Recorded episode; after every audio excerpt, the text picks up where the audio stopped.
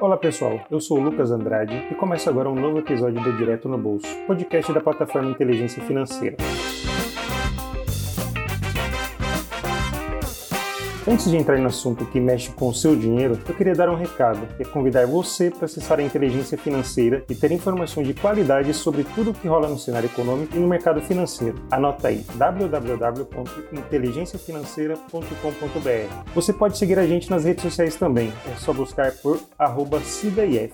Ah, se tiver alguma história ou sugestão para compartilhar, é só marcar a gente no Twitter ou usar a hashtag direto no bolso. Feita a apresentação, vamos para nossa discussão?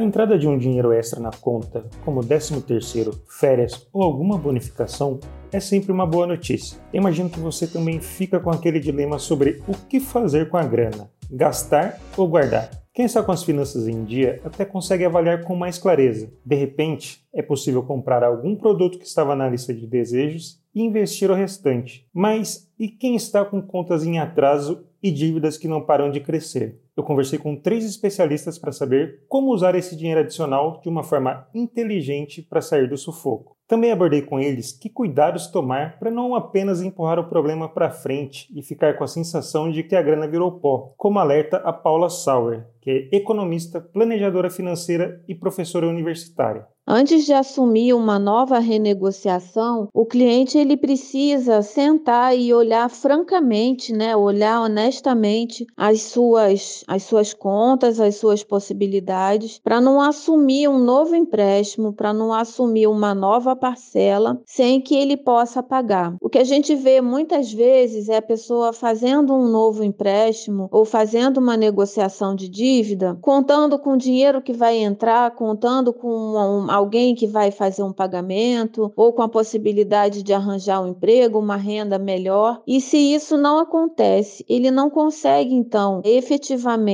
pagar as parcelas dessa renegociação e ele perde dinheiro. O João Zaratini, sócio fundador da fintech Leve de organização financeira, avalia que um erro das pessoas endividadas é o de ter medo de negociar o que acontece? Né? Muitas vezes a pessoa vê lá no Serasa uma dívida de 5 mil reais, 10 mil reais e assume que esse valor é o valor que precisa ser pago. Quando na verdade a empresa, provavelmente, a empresa para qual você deve, provavelmente já deu parte dessa dívida ou até mesmo a dívida inteira como perdida, né? como zerada. Então qualquer coisa que a empresa recuperar dali para frente é lucro. Então por isso que é importante negociar, porque muitas empresas dão reduções absurdas no valor da dívida, dependendo da data, quanto tempo que ela está vencida, né? mas às vezes até mais de 90%. O João Zaratini conta então como dar esse esse passo adiante? O segundo passo é um pouquinho trabalhoso, mas é solicitar à instituição financeira o extrato atualizado da dívida. Então, ao invés de você ver uma dívida lá 5 mil reais, é com o extrato você consegue ver qual é o valor que você devia, quanto que foi acumulado de juros e assim por diante. Isso vai ser importante na hora de tu renegociar essa dívida.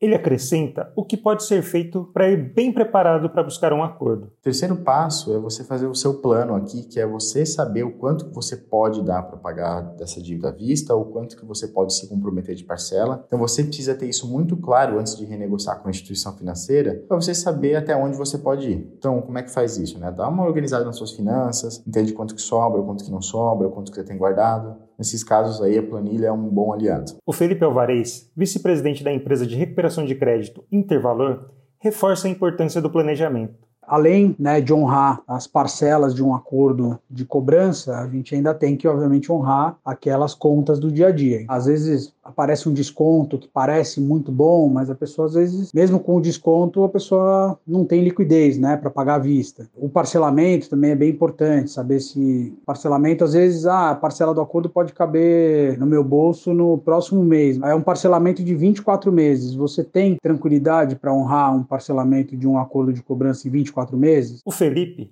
indica que há boa vontade por parte das empresas para encerrar uma dívida. As instituições estão abertas a isso, né? Os credores têm cada vez sido mais flexíveis nas suas ofertas, eles têm cada vez também mais dados para tomar essa decisão, para combinar melhores ofertas, para individualizar as ofertas, né? Então, eu acho que é isso, é explorar muito essa situação atual da pessoa com aquilo que o credor, né, pode oferecer e achar esse meio termo aí para a pessoa de fato conseguir sair dessa situação. Vamos relembrar as principais dicas dos especialistas para usar com inteligência o dinheiro extra em uma renegociação. Levantar tudo o que você tem de conta atrasada e quanto você tem de grana para se livrar das dívidas. Os especialistas consultados para esse episódio concordam que o ideal é quitar de uma vez a pendência, mas se for para parcelar, que esteja completamente dentro do orçamento mensal, para não cair no risco de se endividar novamente. Para finalizar, eu volto com a professora economista Paula Sauer, que convida a pessoa que se livra de uma dívida a fazer uma reflexão de como ela entrou naquele buraco como que você chegou nessa dívida. Não adianta só a gente eu pago, pago a parcela e pronto, agora eu estou zerado de novo e começa o processo todo novamente. Então é entender como iniciou esse processo, qual foi o gatilho que levou o sujeito, qual foi o start ali que fez com que aquele indivíduo se endividasse. É isso. Espero que as informações tenham te ajudado.